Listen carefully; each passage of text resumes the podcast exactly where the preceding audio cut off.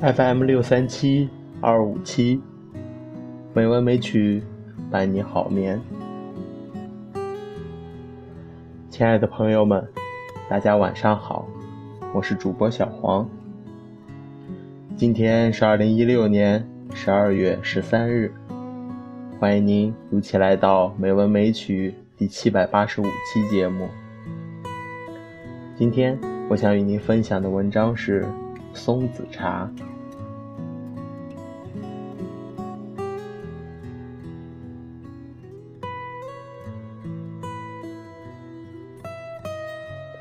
朋友从韩国来，送我一大包生的松子。我还是第一次看到生的松子，晶莹细白，颇能想起“空山松子落，幽人因未眠”的那样的情怀。松子给人的联想，自然有一种高远的境界。但是经过人工采撷制造过的松子是用来吃的，怎么样来吃这些松子呢？我想起饭馆里面有一道炒松子，便征询朋友的意见，要把那包松子下油锅了。朋友一听大惊失色，松子怎么能用油炒呢？在台湾，我们都是这样吃松子的。我说。罪过罪过，这包松子看起来虽然不多，你想它是多少棵松树经过冬雪的锻炼才能长出来的呢？用油一炒，不但松子味尽失，而且也损伤了我们吃这种天地精华的原意了。何况松子虽然淡雅，仍然是油性的，必须用淡雅的吃法才能品出它的真味。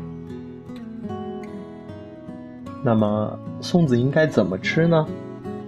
我疑惑地问。即使在生产松子的韩国，松子仍然被看作珍贵的食品。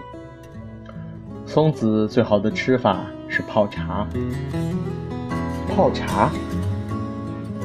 你烹茶的时候加几粒松子在里面，松子会浮出淡淡的油脂，并产生松香。使一壶茶顿时金香润滑，有高山流水之气。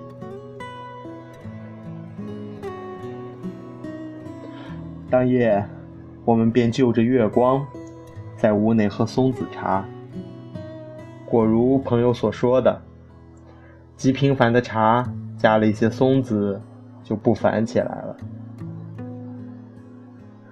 那种感觉就像是在遍地的绿草中，突然开起了优雅的小花，并且闻到那花的香气。我觉得，以松子烹茶，是最不辜负这些生长在高山上、经历了冰雪的松子了。松子是小的不能再小的东西，但有的时候，极微小的东西。也可以做情绪的大主宰。诗人在月夜的空山听到了微不可辨的松子落声，会想起远方未眠的朋友。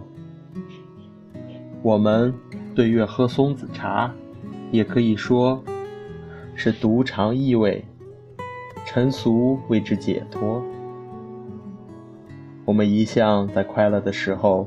觉得日子太短，在忧烦的时候又觉得日子太长，完全是因为我们不能把握像松子一样存在我们生活四周的小东西。朋友说，朋友的话十分有理，使我想起，人自命是世界的主宰，但是人。并非这个世界唯一的主人。就以经常遗照的日月来说，太阳给了万物生机和力量，并不单给人们照耀。而在月光温柔的怀抱里，虫鸟鸣唱，不让人在月下独享。即使是一粒小小松子，也是吸取了日月精华而生。我们虽然能将它烹茶下锅，但并不表示我们比松子高贵。佛眼和尚在禅宗的公案里留下两句名言：“水自竹边流出冷，风从花里过来香。”水和竹原是不相干的，可能是因为水从竹子边流了出来，就显得格外清冷。花是香的，但花的香没有风。从中穿过，就永远不为人体知。可见，纵使简单的万物，也要通过配合，才生出不同的意义。何况是人和松子？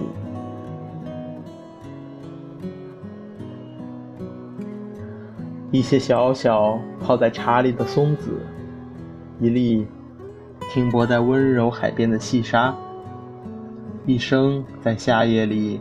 传来的微弱虫声，一点携在遥远天际的星光，它全是无言的，但伴随着灵丝的流转，就有了炫目的光彩。记得沈从文这样说过：“凡是美的，都没有家。流星、落花、萤火。”最会鸣叫的蓝头红嘴绿翅的王母鸟，也都没有家的。谁见过人畜养凤凰的呢？谁能束缚着月光呢？一颗流星自有它来去的方向，我有我的去处。灵魂是一面随风招展的旗子。人永远不要忽视身边的事物，因为它也许正可以飘动你心中的那面旗，即使是小如松子。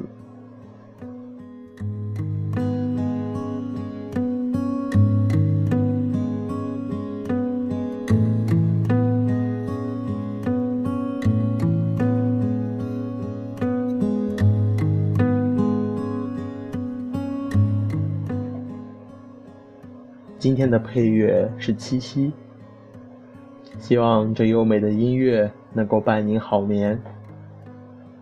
今天的节目就到这里了，感谢您的收听，亲爱的朋友们，大家晚安。